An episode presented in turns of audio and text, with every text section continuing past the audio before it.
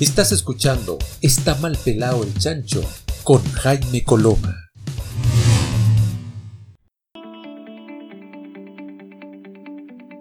Muy bien, ya estamos de vuelta aquí en Está mal pelado el chancho. Te quiero recordar nuestro teléfono como siempre, más 569-4537-6162. Quiero agradecerles a todos aquellos que ya nos están dejando mensajes, mensajes de voz también recordarles que pueden mandar preguntas escritas, pero son preguntas, o también obviamente hacer las preguntas en forma, eh, eh, ¿cómo se llama?, en, mensaje de voz, evidentemente, para nuestros distintos eh, panelistas. Y a propósito de eso, ya estamos con un hombre que es absolutamente estable en nuestro programa. Se trata de Jorge Coque Wittmayer. Él es ingeniero en sonido, él es chileno, está radicado hace ya varios años, más de una década de hecho, en El Salvador y por razones laborales quedó eh, ahí atrapado en Nueva York.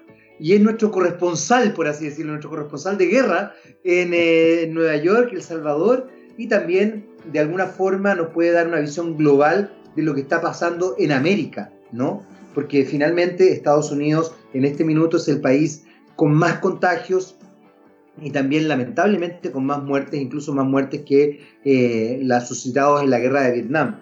Eh, y por otro lado también nos permite observar cómo se está desarrollando eh, las distintas políticas al interior del Salvador cuando tienes a un presidente que está más bien vinculado a lo que nosotros conocemos ideológicamente como centro izquierda, a pesar de pertenecer a una de las familias más ricas y poderosas de ese país. Don Coque Wittmayer, muy, muy bienvenido, como siempre, un placer eh, escucharte. Y, en este momento no te puedo ver porque tú sabes que fuimos reprimidos para que se escuche bien el audio. ¿Qué tal? ¿Cómo está Jaime? Un gustazo estar aquí nuevamente en, el programa.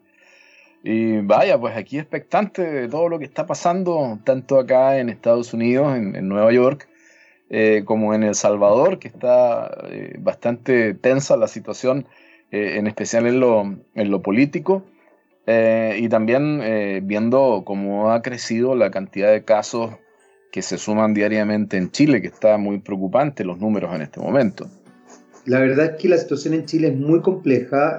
aparentemente la cuarentena obligatoria en todo lo que es la región metropolitana se mantiene y desde cierto punto de vista hay que, hay que nada, pues hay que estar expectante a lo que va pasando. Eh, hay un porcentaje importante de, compatriotas que no están pudiendo respetar la cuarentena, pero por razones, por razones socioeconómicas, que yo creo que uno también tiene que hacer salvedad. Eh, se, impuso un hashtag realmente de una violencia tremenda a raíz de, de que eh, se vieron imágenes de pobladores con cierto sobrepeso. Eh, y la ignorancia, tú sabes que hay un dicho que dice que la ignorancia es atrevida, y nuevamente se estableció la ignorancia como una forma atrevida, porque no se entiende que el sobrepeso en, em, en lugares más pobres es normal porque tienen una alimentación que no es tan sana. Entonces, eh, eh, la verdad es que lo que está pasando en Chile es muy, muy preocupante. Hace poco en nuestro país se, se proyectó en un edificio muy emblemático, cercano ahí a Plaza Italia, Plaza Baquedano, Plaza de la Dignidad, como usted quiera llamarla, eh, se proyectó la palabra hambre, eh, llamando la atención obviamente de, todo el país, eh, se publicó también esa, proyección.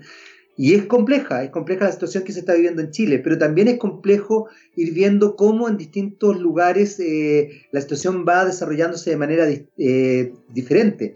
Por un lado, eh, tengo entendido, Coque, y aquí tú eres el especialista, que El Salvador ha logrado controlar la pandemia, sin embargo, la crisis va más por el lado político-económico. Y por otro lado, eh, el gobernador de Nueva York también ha logrado establecer cierto control y ha ido poco a poco abriéndose a, que el comercio y la sociedad se vaya desarrollando de manera más, eh, más activa. ¿Cómo, cómo está ocurriendo todo eso? ¿Cómo, cómo, cómo, lo, ¿Cómo, lo, has visto tú? ¿Cómo lo has vivido también? Mira, eh, eh, respecto a lo, que, a lo que me ha tocado ver acá en Nueva York, sí es verdad, o sea, siempre ha habido un discurso de buscar la forma de ir reactivando la actividad económica tomando en cuenta que hay varios rubros que consideraron que eran rubros que no podían eh, detenerse, eh, como evidentemente todo lo que es la parte médica, ¿cierto? el comercio en cuanto a farmacias y comercio de comidas, o sea, los mini markets y los supermercados y las tienditas chiquitas han seguido abiertas, ¿no? Con todos los resguardos, han puesto acrílicos en las cajas, o sea, eh, con mascarillas y, todo lo necesario, ¿no? De hecho, tú entras a los supermercados y lo primero que te encuentras es que te están controlando el tema de si estás ingresando con los implementos de seguridad y inmediatamente encuentras eh, alcohol gel y todo lo necesario para entrar, limpiarte las manos y seguir eh, hacia adentro.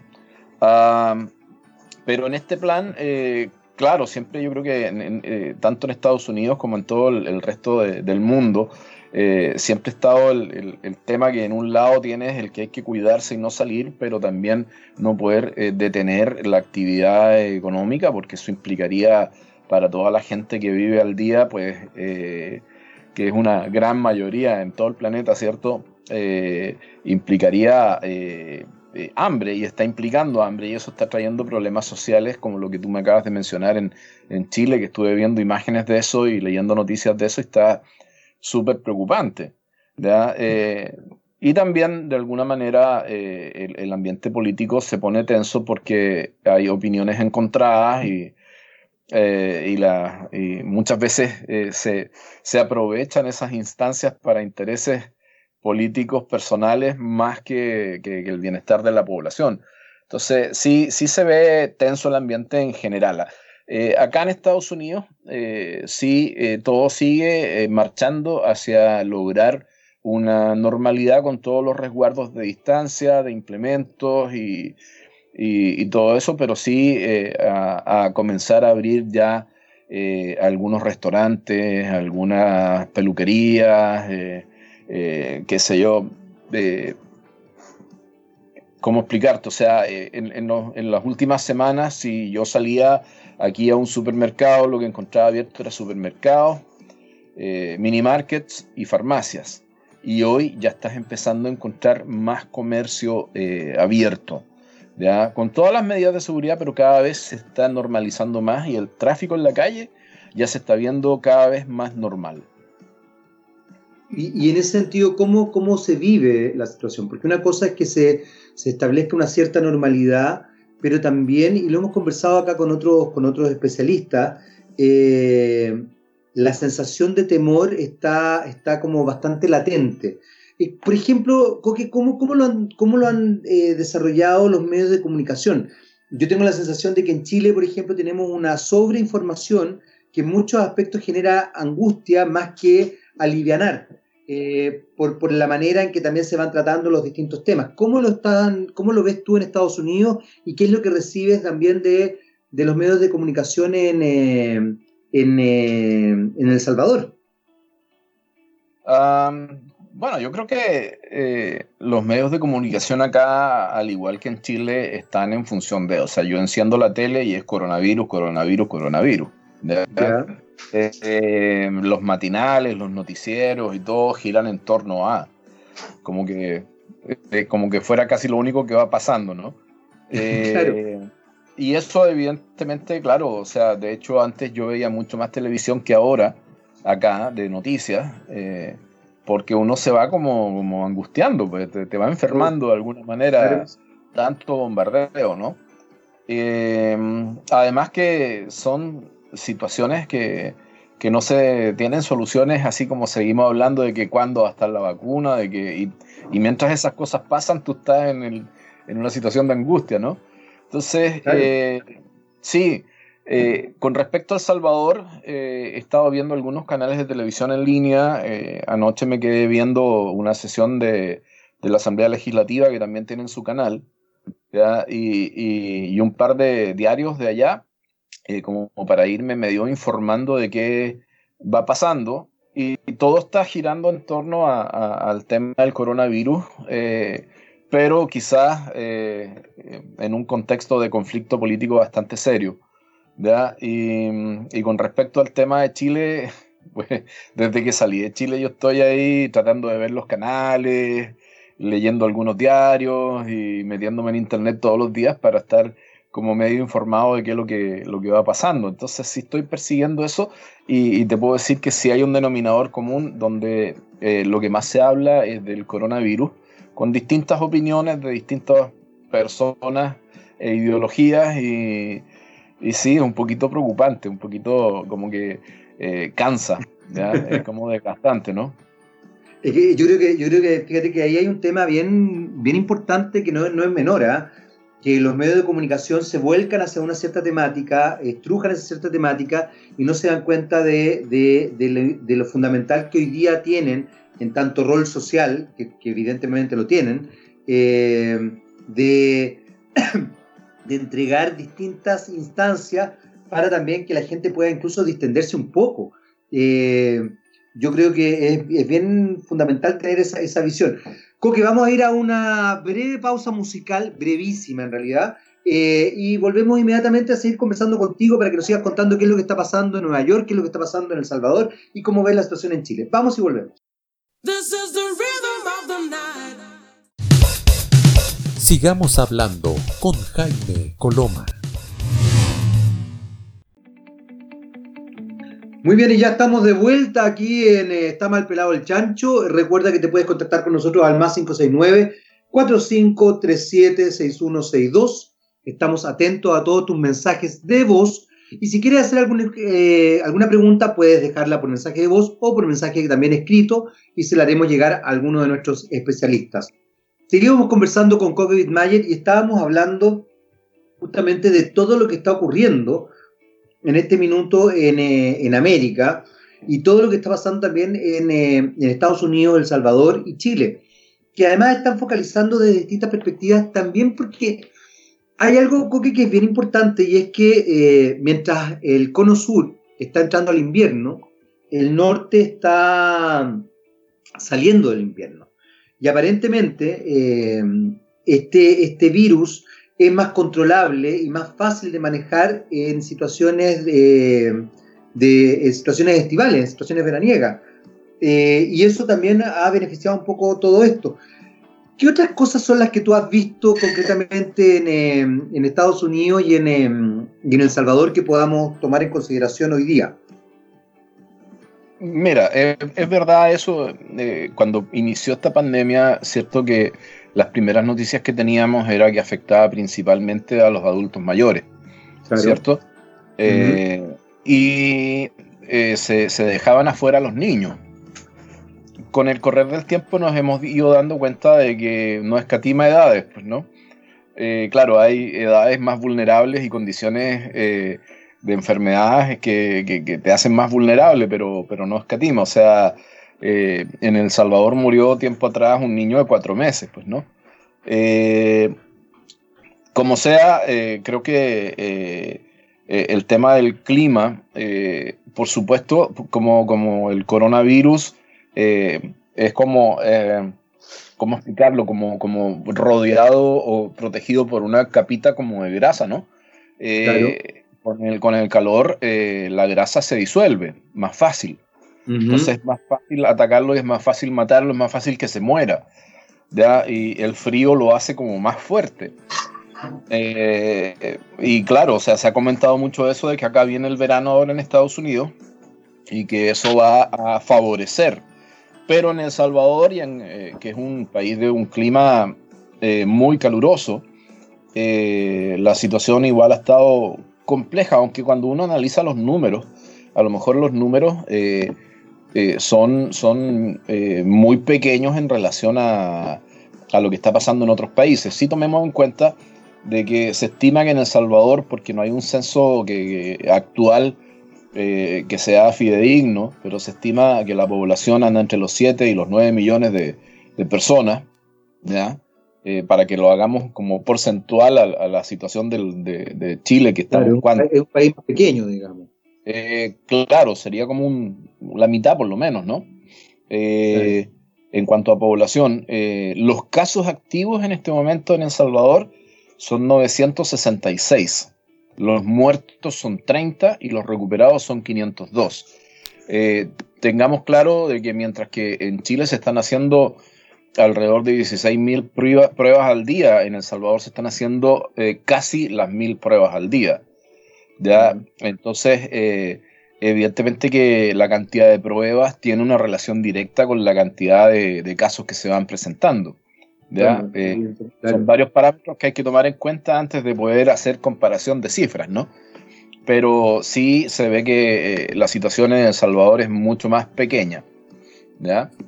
quizás con este tema de las cuarentenas eh, y de, los centros de contención, donde la gente que se, encuentra en la calle incumpliendo las normas que se han dispuesto se las llevan a estos centros de contención, la gente que ha tenido algún nexo eh, epidemiológico eh, con algún contagiado también se los llevan a los centros de contención. O sea, es decir, ponte tú que yo voy y entro a El Salvador por un punto ciego Ah, y me descubren o me enfermo y me tengo que ir a presentar a un hospital porque ya ni modo, eh, me van a preguntar a quiénes vi, con quiénes me junté y a ese grupo que, que, se arrojaría en ese momento, pues también se los llevan a estos centros de contención.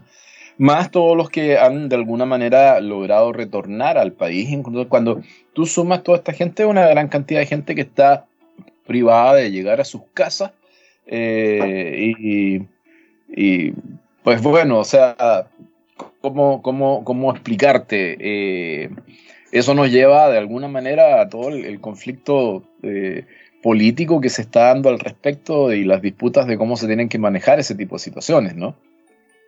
Ahora, en ese sentido, Coque, va, a ver, los centros de contención, ¿llega todo el mundo? O sea, ¿se hace alguna especie de, distinciones eh, socioeconómicas entre unos y otros. Eh, porque, porque también llama la atención, porque de alguna forma, cuando te escucho, que me parece, me parece que puede ser una buena política, pero qué tan, qué tan salubre, qué tan, qué tan eh, realmente eh, contenedores son esos centros de contención. Porque la gracia es que si yo te, te, meto en un centro de contención, no sea una cárcel donde finalmente corramos riesgo de que aumente, aumente el contagio y no sea una instancia, porque un centro de contención debería ser una instancia eh, de, mucho cuidado, en definitiva, ¿no? Y, recuerdo la otra vez que conversábamos que, eso no ocurre necesariamente. Sí, yo, mira, yo creo que esta, esta situación de pandemia que se ha dado eh, ha sido una sorpresa que ha pillado a todos los gobiernos del mundo, eh, perdón, desprevenidos. Y y creo que han habido eh, aciertos y errores y mucha de la técnica de error, corrección, error, corrección, ¿no? Eh, preparar la logística para enfrentar una situación así no es fácil, ¿ya? Eh, y en el tema de los centros de contención se han escuchado historias terribles, ¿ya? De, de, hacinamientos, de condiciones muy bajas de alimentación, y de la mezcla que hay entre gente buena y gente mala, pues, ¿no? Entonces, eh, toma en cuenta que hay eh, gente deportada que Estados Unidos ha devuelto a El Salvador, que han llegado a estos centros de contención a mezclarse con gente que es trabajadora y, que lleva una vida responsable. Entonces, claro, claro. eso es muy violento. Exacto, hay violencia, hay drogas, hay alcohol, hay eh, qué sé yo, eh, culturas totalmente diferentes dentro de un mismo centro de contención. Entonces, si hay un temor de todos los que estamos afuera, de que al momento de llegar, como la primera llegada es a un centro de contención eh, sin ningún mayor lujo, que son los primeros días donde te hacen el examen y, te lo entregan, ¿ya? Con el resultado. y después de ese resultado te derivan ya sea a un hotel, ya sea a, qué sé yo, eh, algún lugar que, sea mejorcito que, que, estar en un gimnasio, que estar en un galpón, que estar, eh, eh, qué sé yo, hay una iglesia que prestó un salón bien grande que tiene muy bonito, es relativamente nuevo el salón.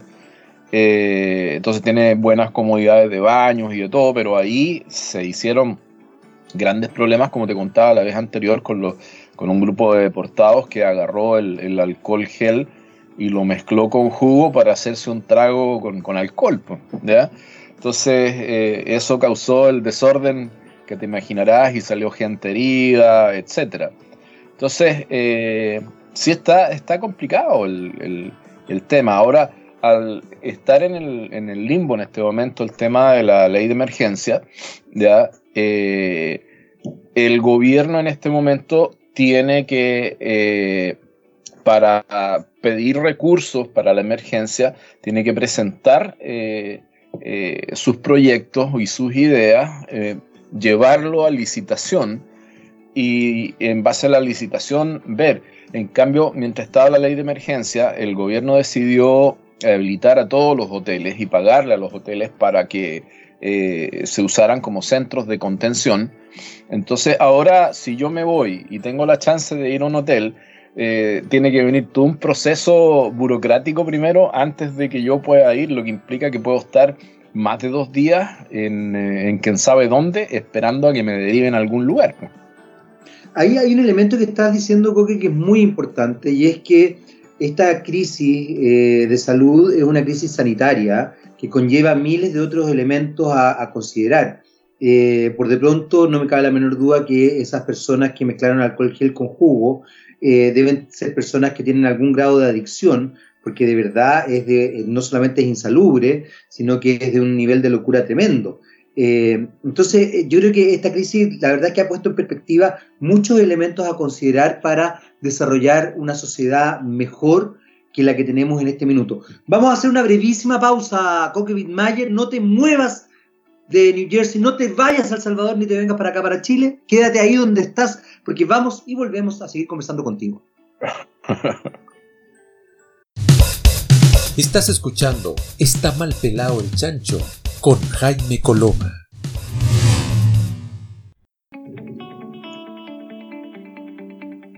Muy bien, ya estamos de vuelta aquí en Está mal pelado el chancho. Recordarte que eh, estás, bueno, obviamente acompañado por nosotros. Soy Jaime Coloma y tenemos un teléfono al cual puedes recurrir para eh, contactarte con nosotros. El más 569 4537 6162 eh, dar opiniones, hacer comentarios, hacerle preguntas a nuestros panelistas, también pedir una canción, lo que tú quieras. Más 569-4537-6162. Seguimos conversando con eh, Jorge Coque Wittmayer, que está en la ciudad, en el estado de Nueva York, la ciudad de New Jersey, ahí al frente de Manhattan, y además vive en El Salvador hace más de una década ya. Él es chileno, por ende como corresponsal de guerra que tenemos, eh, nos va dando su visión de lo que está pasando en estos distintos lugares. Eh, hablábamos en el primer bloque, Coque, de, eh, cómo quizás esta crisis sanitaria se ha establecido en, en distintas instancias. Esta, finalmente esta pandemia, esta epidemia que es el COVID-19, ha dado origen a, otros, a otras problemáticas que, que ponen en entredicho el sistema económico que ha regido durante todo este tiempo en nuestro país y por ende también el sistema político. Eh, la crisis aparentemente en El Salvador es más política, la crisis yo diría que en Estados Unidos está, o sea, a ver, yo creo que ponen en entredicho la política en todas las naciones donde no se está manejando bien esta, esta situación. Eh, me imagino que Trump también ha estado ahí sobre las cuerdas, eh, entiendo que quiere cambiar las elecciones que van en octubre para el 2021. ¿Cómo, cómo está viendo eso? ¿Cómo, ¿Cómo está desarrollando la política en Estados Unidos en este minuto, Coque? Sí, sigue todavía el tema de que quiere cambiar las elecciones y, la, oposición a él eh, argumentando de que es una estrategia por parte de Donald Trump de dilatar eso, ¿no? evidentemente que cualquiera que esté manejando estas situaciones va a ser criticado, ¿no?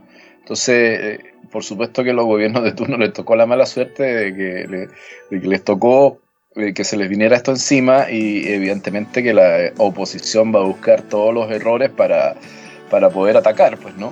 Entonces, sí creo que está bien fregado como para todos los, los, los, presidentes y, y sus equipos de trabajo, ¿no? Porque eh, evidentemente que hay criterios tremendos. O sea, en el mismo caso El Salvador, aquí tengo en pantalla ahora eh, uno de los diarios, ya donde la Asamblea Legislativa ayer promulgó una ley de, emergencia con muchos detalles que evidentemente el presidente ya dijo que iba a vetar, lo que implica todo un proceso ahora para que se llegue a un acuerdo final donde ambas partes están eh, peleando de, que quede su, su, propuesta, ya tanto la Asamblea como, el presidente. Eh, y, está complicado porque en este momento, como te decía, en El Salvador no hay eh, una ley que esté vigente porque se acabó ayer, ¿ya? Y mm, está en un titular las fases de reactivación y los protocolos de trabajo y la, que está proponiendo la Asamblea, y en otro lado el presidente eh, diciendo que va a ser una reapertura gradual, eh, confirma una cuarentena estricta por 15 días más y se vetará la ley de emergencia que aprueben los diputados. O sea, eh, a, cuál le vas a hacer caso en este momento está súper complejo. Entonces, ese tema político yo creo que lamentablemente no, no suma. Pues, Ahora, ahí hay algo que es bien importante de, observar también eh, para todos quienes nos están escuchando, porque de alguna forma sí hay países que han logrado eh, manejar esta crisis sanitaria, esta crisis política, económica, con, eh, de, buena forma.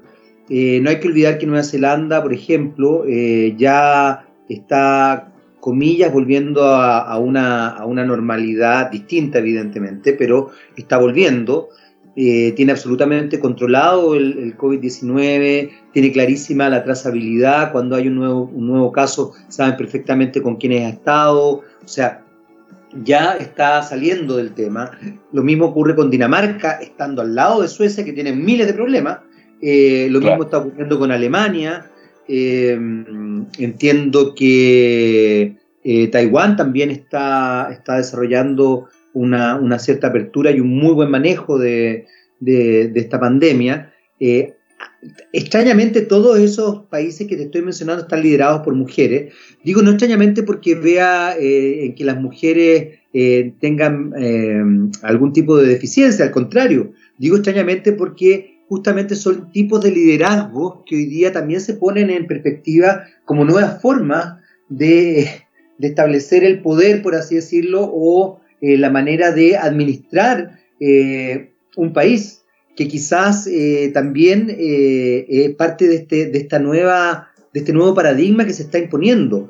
Em, tú mencionabas lo que está ocurriendo bueno, en El Salvador, los intereses políticos. Fíjate que ocurrió acá en Chile, en el sur de Chile justamente, que un, político entregó mercadería a, a, los sectores más vulnerables. y fíjate que en la caja de mercadería va una foto de él y con una, con una mascarilla con, con su nombre o algo así, haciendo campaña. Y a mí me parece, me parece súper feo eso, fíjate me parece súper feo. Yo no sé si estoy equivocado o no, porque creo que en este minuto uno lo que valora es, eh, es eh, la ayuda más desinteresada, es eh, la visión crítica más desinteresada. Mm, yo creo que no es el momento para, hacer campañas de esa forma. no sé qué pensáis tú, porque yo tengo la sensación de que hoy día justamente lo que está saliendo, lo que está apareciendo a la luz, lo que está saliendo a la luz, es, es todo, como tú decías muy bien al principio, lo bueno y lo malo. Y, tenemos que tener mucho cuidado y mucho ojo para también ver quién, quién nos está entregando ciertas cosas o qué mensaje nos está desarrollando detrás. Porque finalmente es ese político que está haciendo campaña en un momento tan crítico, eh, yo no sé si, o sea, probablemente si yo estoy necesitado le voy a aceptar la caja, digamos, de, de alimentos, obviamente. Pero no sé si yo quiero estar con una persona que esté aprovechándose en un momento tan crítico para sacar beneficio. ¿Me, ¿Me entiendes o no? O sea, yo no votaría por un político así, aunque, aunque aceptaría la caja, digamos, porque obviamente sí, el es más fuerte. Es una instancia eh, tremendamente fuerte, pero que de alguna manera eh, muchos sectores le están tratando de sacar un provecho eh, personal, ¿ya? Claro, Entonces, ¿qué te puedo decir? O sea, eh, se rumorean muchas cosas, prefiero ni mencionarlas porque son rumores nada más y no nada comprobado, ¿no?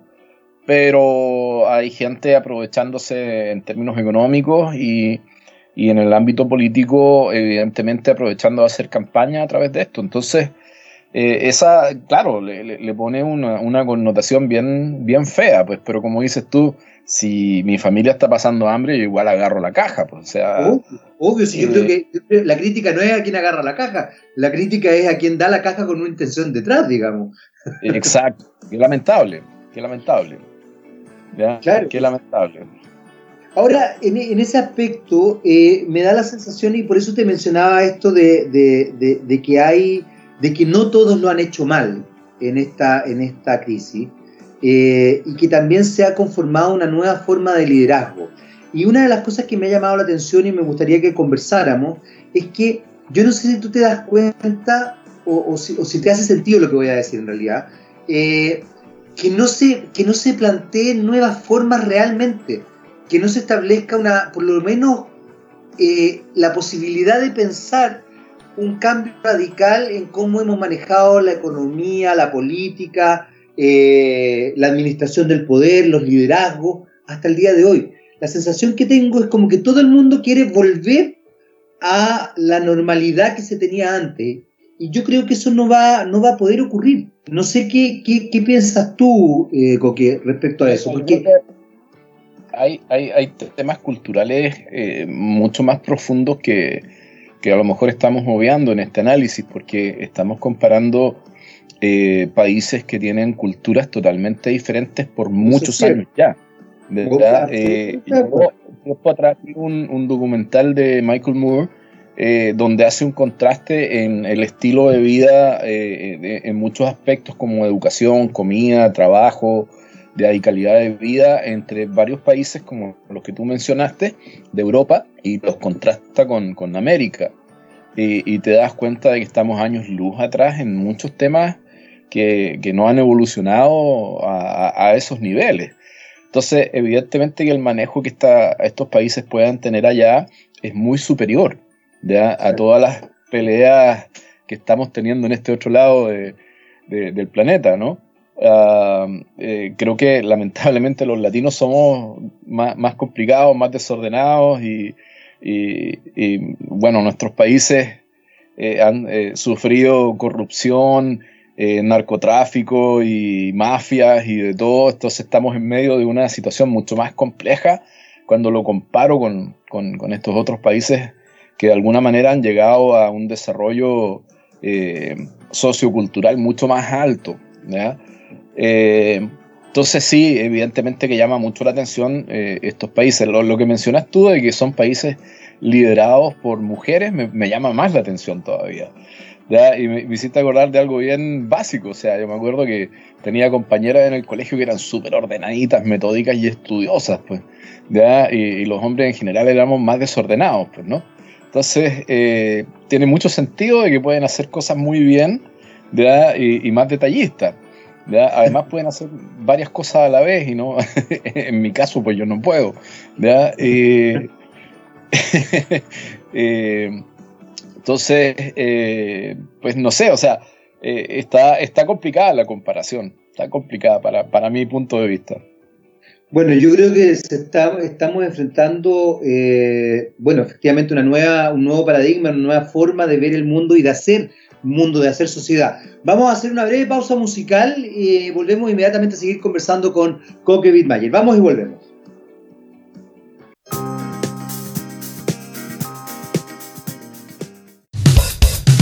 Sigamos hablando con Jaime Coloma.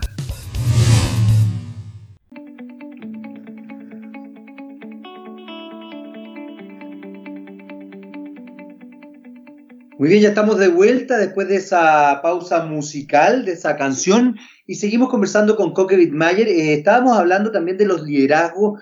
Tú hacías una, una apreciación bien interesante que tiene que ver con ciertas dinámicas culturales que evidentemente eh, eh, se van desarrollando en ciertos países. No hay que, no hay que dejar de lado eh, observar que estos países a los que estamos haciendo referencia son países anglosajones, son países con, con, culturas, incluso con propuestas religiosas distintas a los países latinos, que en general somos más vinculados al catolicismo, y en ese sentido el catolicismo tiene una cosa más culposa, pero también más libre, más como, como yo espero, no quiero ofender a nadie, pero un poquito más como sí. Es, como esta cosa de, esto de soy católico a mi manera, hago los cultos a mi manera, eh, como, como que en ese sentido el anglicano, el protestante, tiene una cosa mucho más rigurosa desde el punto de vista religioso y desde el punto de vista cultural, sin duda alguna, tú tienes toda la razón. Y cuando mencionamos Taiwán, bueno, Taiwán es, es oriental, digamos, por ende tiene otra forma también de funcionar. Pero yo creo, que, y no sé qué pensáis tú respecto a esto, pero yo tengo la sensación de que, em, de que se puede cambiar. Yo espero que se pueda cambiar, porque si no, de verdad es como, mejor cerremos por fuera como, como sociedad. No sé qué piensas tú. Yo creo que siempre hay que... Tú que vives además, tú, no, bueno, no sé Salvador, pero en este momento que estás en Estados Unidos, que es tan cosmopolita, tan tan impresionantemente cosmopolita. Además está ahí en New Jersey, al lado de Nueva York, de la ciudad de Nueva York, la ciudad que nunca duerme, eh, que también es, es como, durante tanto tiempo ha sido considerada el centro del mundo, que en algún minuto lo fue París, hoy día Nueva York, eh, es muy potente. Eh, ¿cómo, ¿Cómo lo ves tú realmente eso? ¿Podríamos cambiar o no? Mira, yo Evidentemente que creo que sí, porque si no me, me darían ganas de desaparecer hoy día mismo. Eh, yo creo que en lo, personal y, también en lo global, eh, uno siempre tiene que tener una actitud de ir eh, aprendiendo y mejorando y, cambiando comportamientos y actitudes y, adquiriendo más conocimiento, y, e, etcétera. O sea, yo creo que uno siempre tiene que ir evolucionando hacia arriba y las sociedades debieran estar en ese mismo ritmo. Yo sé que hay un porcentaje también importante de gente que, que, no jala para ese lado, que no tira para ese lado, pero yo creo que la gran mayoría sí estamos en un proceso de, de, tratar de ir mejorando eh, y por ende como sociedad, eh, las sociedades tienen que ir mejorando. Ya, dentro de todo, eh, a veces uno se fija en pequeños detalles de desarrollo que a lo mejor no son ni profundos ni relevantes, pero cuando tú veis que están arreglando las calles, que están haciendo autopistas, que tú, hay edificios y todo, tú sientes que el país está avanzando. ¿ya? Yo creo que todos tenemos esas ganas y tendencias de que todo vaya mejorando, de que todo, todo vaya avanzando en todos los aspectos, ¿no? Eh, y me refiero a, las autopistas y todo, porque es lo que uno en, la calle ve, ¿no? Eh, y lo relaciona con desarrollo. Eh, pues sí, no, yo, yo creo que evidentemente tenemos que tener una actitud que nos, que nos lleve a ir evolucionando a algo mejor. Y, quiero creer eh, que con estos países que estamos mencionando que tienen culturas diferentes y que van un paso o varios pasos más adelante, quiero creer que, para allá vamos, pues, ¿no? Ahora, ahí hay algo que acabas de mencionar que me parece fundamental y no quiero dejar pasar porque creo que permite una, arista reflexiva importante.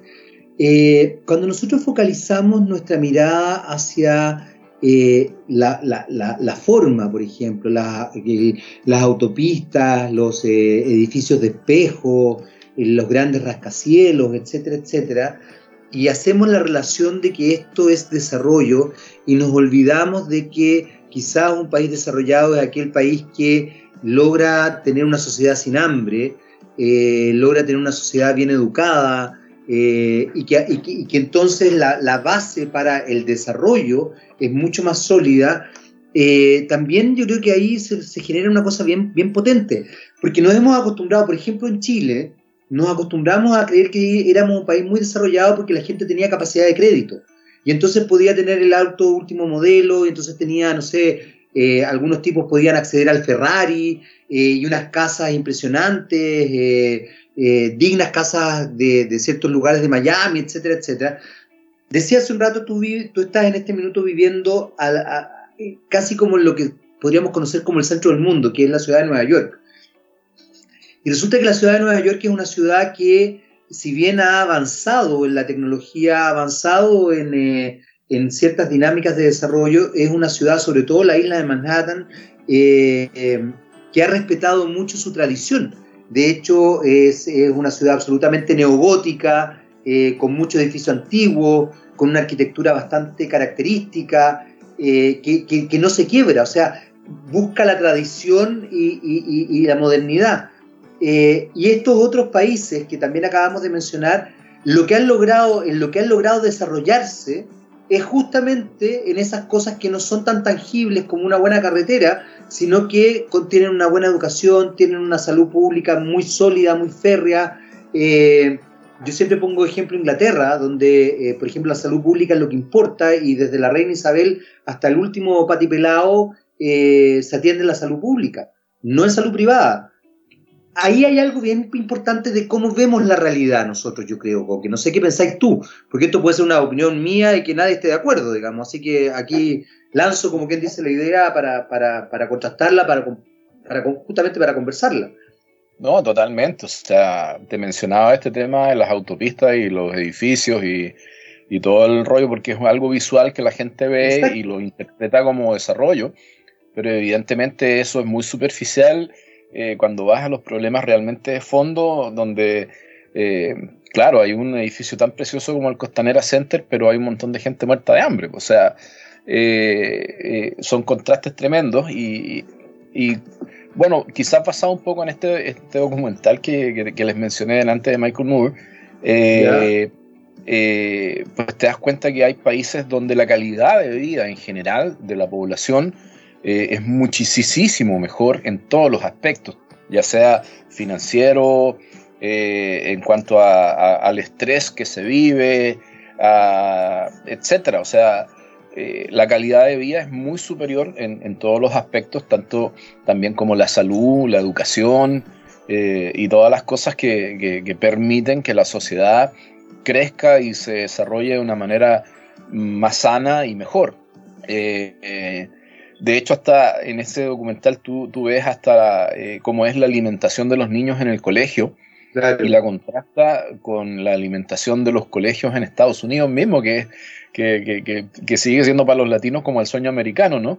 Eh, y te das cuenta de que hay una diferencia gigantesca, ¿ya?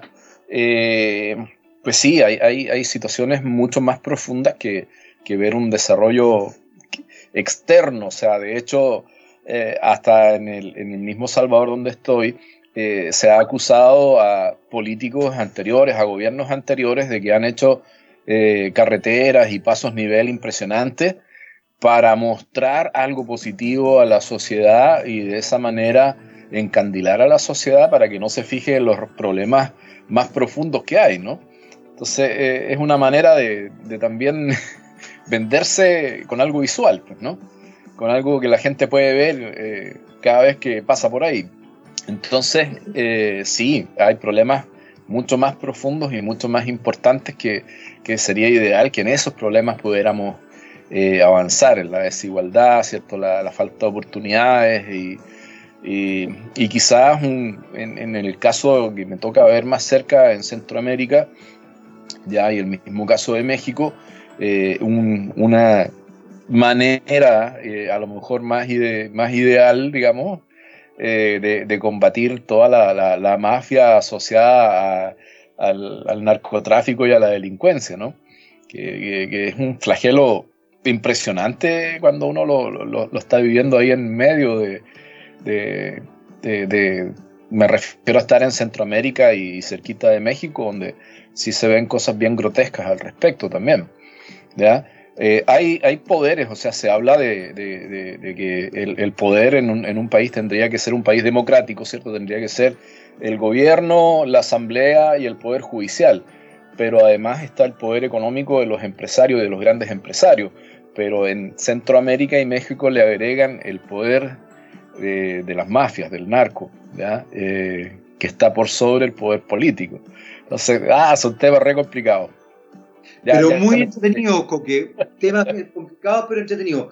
Vamos a hacer una brevísima pausa. Brevísima, brevísima pausa. Vamos y volvemos y seguimos conversando con Coque Bitmail. Estás escuchando Está mal pelado el chancho con Jaime Coloma.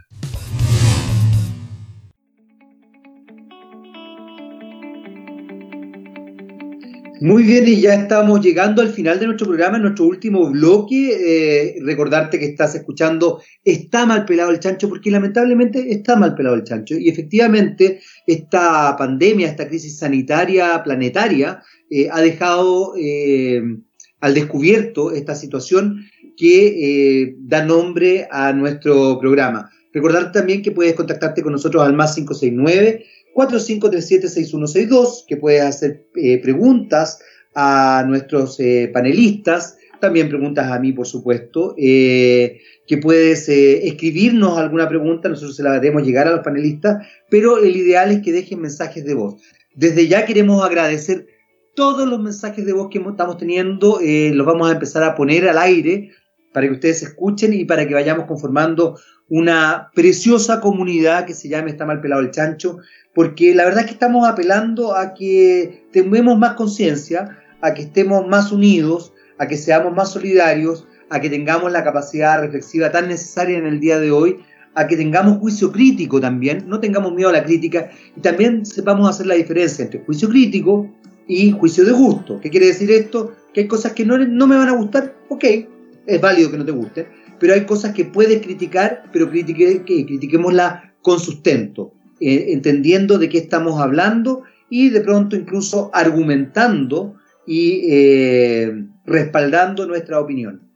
Seguimos hablando con don Coque Wittmayer, eh, lo que siempre es un placer, y ya no tengo idea de qué estábamos hablando, Coque, porque en realidad hemos hablado de tantas cosas. Ah, sí, ya me acuerdo, estábamos hablando justamente de esta idea de desarrollo y tú mencionaste un concepto que me parece muy interesante, que tiene que ver con con esto que algunos filósofos llaman como el como si. Eh, aparentamos ser desarrollados, pero en el fondo por debajo queda, eh, queda eh, ¿cómo se dice?, oculto, que en realidad no tenemos desarrollo. Y en ese sentido yo te mencionaba cómo el COVID-19 ha dejado al descubierto esta falta de desarrollo, sobre todo en algunos países. lamentablemente en nuestro país ha quedado al descubierto la pobreza, la, la poca seguridad y certeza que tiene un porcentaje importante de la población de Chile. Eh, y, no queremos que eso siga ocurriendo, por lo menos yo no quiero que eso siga ocurriendo. Eh, en Estados Unidos también ha quedado al descubierto cosas bastante más, más complejas y en El Salvador, bueno, este, hemos hablado un poco de la crisis eh, política que se está viviendo, más allá del control, entendiendo los porcentajes de que El Salvador es un país más pequeño que Chile, casi la mitad de Chile, eh, pero fundamentalmente está focalizado en una situación política bastante compleja y bastante difícil que se está viviendo allá en estos minutos. ¿Qué otra cosa nos puedes contar, Coque, de, de las cosas que tú has estado observando este último tiempo? Vaya, tratando de, agarrar de todo un poco lo que hemos conversado y, de lo que dijiste al comenzar este espacio, que, importante es que la gente pueda desarrollar una capacidad de análisis y de, tomar sus propias conclusiones eh, sin necesidad de estar de acuerdo y poder manejar eso de manera eh, civilizada y respetuosa con, el prójimo. Me parece espectacular eh, que todos podamos no solo dejarnos llevar, sino que tener también una opinión propia, ¿no? Eh, eh, eso por un lado. En cuanto al, desarrollo espectacular, eh, si, tú pasas un día por, Panamá, te vas a dar cuenta que la ciudad de Panamá tiene más edificios que Nueva York en este momento, y cada cual más espectacular y más alto que el otro. Eh, pero eso no quita que también sea un país que tenga eh, una, pobreza eh, compleja en muchos sectores, ¿no? Entonces a veces uno se encandila, como dices tú, con los espejos de los edificios y deja pasar en alto que hay problemas mucho más graves y mucho más profundos y, complicados. En el caso de Chile, el tema de la, de la crisis social que se venía arrastrando ya por muchos años, pero que explotó ese 18 de octubre, eh, quizás lo hace eh, diferente el escenario de lo que está pasando allá. Eh, y, claro, o sea, hay una distancia enorme entre la gente que tiene y la gente que no tiene. y pasar una cuarentena encerrado en una casa bonita, con todas las comodidades soñadas y, y con la despensa llena para estar tranquilo un mes sin necesidad de salir casi, ah, es muy diferente a pasarla eh, en, una vivienda pequeña, precaria, llena de gente y con hambre. Entonces, eh, sí, o sea, hay, tantos temas que, analizar, ¿cierto? Eh, ojalá que todo esto que está pasando de alguna manera nos lleve a reflexiones y a decisiones en todos los aspectos, incluyendo eh, el, político, ¿cierto? Que, nos ayuden a, construir de alguna manera una sociedad eh, que, esté mejor y que vaya eh, mejorando de manera positiva. Ojalá pase eso. y por último, en, en mi caso personal, tú sabes que yo soy ingeniero en sonido, pero me dedico a conciertos. Sí. Eh, no me he dedicado a, trabajar en estudio de grabaciones ni nada, eso me apasionó siempre el tema de, los conciertos. Y eh, conciertos es una de las actividades que está totalmente detenida, quién sabe hasta cuándo. ¿ya? Eh, ahora los conciertos son virtuales con la pantalla dividida con todos los músicos en su casa. claro. Eh, y ahí salen todos los músicos y no sale el tipo en la consola. Pues entonces, eh, literalmente hablándolo en buen chileno, me quedé sin pega. Pero uno en su instinto de conservación, ¿cierto? Tiene que encontrar la forma. Y, me he dedicado todo este tiempo que estoy parado a, aprender y desarrollar eh, todo lo necesario para poder estar dando clases en línea y aprovechar todo lo aprendido por tantos años y compartirlo con gente que, que le parece interesante y que quiere aprender esto. ¿Ya? Y, ahí me la estoy ingeniando para ver cómo lo publicito, cómo lo mercadeo, cómo lo hago más atractivo, cómo puedo mejorar los aspectos técnicos y, el contenido. Y, eh, entonces me la he pasado en eso, ¿ya? Y, gracias a Dios también me ha eh, significado poder generar recursos y mantener eh, a mi familia en El Salvador con la pancita llena. Pues. Entonces, pues nada, ahí te dice como un resumen global de, muchos pensamientos que, me ha tocado eh, tener acá, viendo la situación tanto en, Nueva York y Estados Unidos, eh, lo que va pasando en, El Salvador en todos los aspectos eh, y, con mi familia y, todo el resto de mi familia y, mis amigos allá en Chile, pues. Y en ese, en ese aspecto, Coque, eh, porque hay una cosa que es bien interesante, porque finalmente, cuando lo hemos hablado en otras ocasiones y con otras personas, y yo también lo he conversado en forma más privada, eh, se cuestiona mucho el, miedo como que fuera una emoción muy negativa, y sin embargo me doy cuenta que enfrentarse a lo desconocido, que es algo que nos da miedo en general, eh, en muchos aspectos permite activarse, como, como lo que tú estás eh, contando ahora. O sea, finalmente me imagino que en un minuto dijiste, Cresta, ¿qué hago? Probablemente te debe haber dado miedo, no sé si miedo concretamente, o susto, o alguna situación eh, física de, una pequeña angustia, y de repente dijiste, no, o sea, hay un instinto de supervivencia que dice, bueno, ¿cómo, cómo yo empiezo a, entregar también todo lo que sé?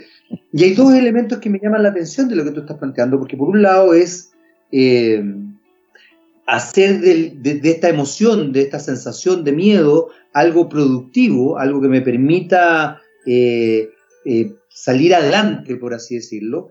Eh, y por otro lado,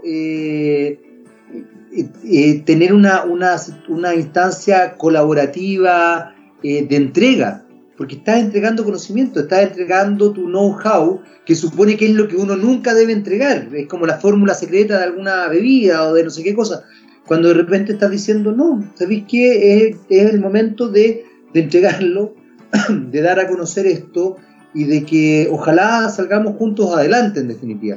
yo creo que son dos cambios muy importantes que se están, eh, que se están, que están apareciendo. No sé, si, no sé si se están consolidando todavía, pero que están apareciendo. En más de alguna persona yo he escuchado esto de, la solidaridad como, como algo real que no tiene que ver con, eh, con, entregar, con, entregar un, poco de plata, no tiene que ver con con, eso, tiene que ver con, con, de verdad confrontarse o vincularse con algo solidario, que es la entrega, la entrega real de, de mi conocimiento, de que eh, salir un poco de esta idea de la, de la supercompetencia, ¿no? De no, yo tengo que ser mejor, yo tengo que llegar antes que tú y dar lo mismo y, justificar todo para llegar a, ser más, que yo creo que es algo, a propósito de lo que hablábamos del liderazgo femenino, en general el liderazgo femenino, que no solamente lo ejercen mujeres, ojo, eh, así como los liderazgos masculinos no solamente los ejercen hombres, los liderazgos femeninos son mucho más colaborativos, aunan mucho más, son más contenedores, eh, ven, ven, ven, ven, el entorno completo y como tú muy bien decías, eh, tienen la capacidad de hacer varias cosas al mismo tiempo. Y yo creo que a nosotros, a los hombres, se nos ha educado eh, como con una especie de linealidad tremenda. No es que no estemos capacitados para no ser más de una cosa, sino que simplemente no nos, no nos educan para eso, nos educan a ir como flecha a, la presa, digamos. Y no sé qué pensáis, porque de verdad me, todas esas cosas se me ocurrieron cuando te, escuchaba hablar. Mira, eh, sí es verdad, uno está siempre en una actitud competitiva buscando de, ir más adelante, de llegar primero, de saber primero, de estrenar primero, cierto, pero ya a estas alturas eh, creo que eh, ese, ese sentimiento yo ya lo ido como perdiendo y, de verdad, yo creo que ya llegué a una etapa en mi vida eh, donde ahora mi idea es todo lo, aprendido, eh, poder compartirlo. Eh, y así como, aunque suene religioso, como la parábola de los talentos, que se multiplique, ¿no? y no guardarlo bajo la almohada ni quedármelo, ni llevármelo a la tumba. O sea, ¿de qué sirve, no? eso por un lado. Y en otro lado, yo creo que Ah, eh, estamos en una situación compleja mundial donde hay que tratar de, reaccionar eh, de manera creativa, eh, de, manera guerrera y, buscar soluciones, proponer soluciones y ser parte de las soluciones y no ser parte del problema ni de las críticas, ¿no? Entonces, claro, está bien fácil criticar a los gobiernos, está bien fácil criticar a los partidos, está bien fácil criticar a los sistemas de salud, eh, para eso podríamos estar todo el día conversando, pero eh, yo creo que el desafío más, más, interesante sería eh, poder ser gente que propone soluciones y, que aporta algo positivo en el tema. de alguna manera, la, reacción que, que, no tengo ni una duda que me la mandó Dios, pues me levanté semanas atrás o ya meses atrás, ya perdí la noción del tiempo, aquí me siento como el náufrago, ¿no? Eh, Tiene un Wilson por ahí, ¿o no? ahí vi un, meme de un rollo de papel higiénico que le pusieron el, dibujito del Wilson, ¿verdad? Eh, pues sí, me desperté un día en, San Francisco cuando estaba en la, segunda ciudad y me tocaba de las siete que tenía que visitar. Eh, y, y, vi que se estaba cerrando todo y dije, chanfle, ¿qué hago? y me desperté eh, en la madrugada, todavía oscuro, eh, con esa sensación de que Dios me había mandado la idea de, loco, hace esto online. Ya hay varios temas que en el transcurso de lo que he estado haciendo en los últimos años me he dado cuenta que son los temas recurrentes donde la gente tiene problemas. Entonces abarca esos temas y, me tiré con eso. ¿ya? Eh, entonces yo, yo de verdad, y gracias a Dios, la, de la reacción que me, que, me, pasó en ese momento, digamos, y en lo que estaba haciendo ahora, que creo que es el resultado de esa situación que la atribuyo a Dios, ¿no? Y, eso ha significado que en este momento mi familia, en vez de ser un problema en El Salvador, está cubierta, está tranquila, ¿viste? Entonces creo que de alguna manera todos tenemos que encontrar alguna forma de adecuarnos a, a la situación que está pasando y encontrar alguna manera de hacer algo productivo eh, en vez de estar eh, con caldo cabeza en la casa y, disparándole la culpa a, todos los demás, ¿no? Yo creo, yo creo que ahí hay, un elemento bien importante de lo que estás diciendo, Coque, porque, porque creo que eh, tomar responsabilidad es fundamental. Hay una cosa en la que, en todo caso, voy a ser muy honesto, ¿ah? difiero de ti, yo creo que la crítica constructiva, a ver, yo creo que la crítica es buena, lo que pasa es que yo creo que uno tiene que diferenciar, y esto es una opinión personal y podemos discutirla también, eh, yo creo que uno tiene que diferenciar entre a mí no me gusta, gusta algo a, como decía al principio, yo critico esto y estos son mis fundamentos y mi respaldo para criticar. Porque, porque tengo la sensación de que también la crítica puede ser tremendamente productiva. Si es que yo hago una crítica eh, con fundamento, eh, le estoy entregando a esa persona la posibilidad de mejorar. Si yo hago una crítica de gusto solamente, no le estoy entregando ninguna posibilidad de nada porque el gusto es muy personal. A mí me puede gustar algo que a ti no te gusta y viceversa. En cambio, si yo te digo, pucha, que ¿sabéis qué? Míralo desde esta perspectiva, creo que lo que hiciste acá es, incorrecto por esto, por esto, por esto. Eh, trata de buscar este tipo de cosas, busca estos argumentos. Eh, te estoy dando herramientas. Ahora, eso no quita, y aquí también quiero ser muy responsable, no quita de que a todos nos duelan las críticas, aunque uno pueda crecer. Yo creo que la crítica también tiene esa, esa connotación. A todos quisiéramos que nos encontraran maravilloso todo lo que hacemos, pero, pero creo que ahí hay, un elemento, fíjate que difiero porque siento que se ha establecido esta idea de no critiquemos y colaboremos, y yo creo que, yo creo que una forma de colaborar también es criticando, pero insisto, criticando con respaldo, con fundamento, argumentando de los porqué de la crítica, porque eso también permite crecer. Creo que ahí se ha, se, un poco el, el, concepto, por eso, por eso lo planteo. Puedes estar en desacuerdo conmigo, Coque, te doy la palabra. No, no, no, mira, totalmente de acuerdo contigo en eso. O sea, por supuesto que la, crítica con, fundamentos y con argumentos y que además propone algo positivo, ya a, la que llamamos crítica constructiva, eh, me parece genial. Me parece genial y claro, por eso tenemos una opinión de lo que está pasando en, todos los aspectos, ¿ya? Eh, social, económico, político, tenemos una opinión. Eh, pero no me voy a poner a culpar al gobierno de los problemas que estoy pasando yo, ¿ya? Eh, Viste, o sea, sí, o sea, totalmente de acuerdo que, la crítica constructiva es necesaria y por supuesto cuando a uno le hacen crítica de algo duele y molesta, pero, pero de alguna manera te hace crecer, pues, ¿no? Eh, a, lo que me refiero es al que solo critica y le echa la culpa de sus propios problemas a todos los demás, pues nada, nada más que eso. Es que, es que me parece bien, es que ¿sabéis por qué hago la, distinción? Porque creo que es necesaria. Sí, porque totalmente. Nos confundimos, muchas veces con el me carga porque me carga. Es como cuando los papás te decían, porque soy tu papá, y uno decía, a ver, si me quería educar, eh, dame razones. No es solamente porque te dio lata. No es si por último, si el que te dio lata, dime que te dio lata. Pero, pero, ¿me entiendes o no? No, total. De acuerdo, de acuerdo. No, definitivo. la, gente que tiene buenos argumentos y propuestas, eh, por supuesto que, se hace la crítica de manera educada, pues totalmente necesaria, eh, bienvenida y hace muy bien. Hay, hay, elementos que son bien importantes que tú lo has mencionado más de alguna vez y que tiene que ver con esta situación eh, de lo que va a pasar con el mundo del espectáculo. Y en ese sentido, muchos artistas han planteado de manera tajante la necesidad imperiosa del cambio de paradigma eh, en todos los aspectos. Eh, y yo creo que es una de las cosas más potentes porque en general los seres humanos somos reactivos al cambio, nos cuesta cambiar. Eh, tendemos a ser conservadores siempre, incluso los más vanguardistas son conservadores iguales. Hay cosas que no quieren cambiar. ¿Cómo estás viendo tú en ese, en ese aspecto? Dentro del poco tiempo que nos queda en realidad, porque ya se nos está terminando el programa, pero ¿cómo estás viendo tú eh, desde ese punto de vista esta, esta situación vinculada con, un cambio inminente, como obligatorio? Aquí no es que te guste o no te guste, es como que, como que la naturaleza te está obligando a cambiar, punto.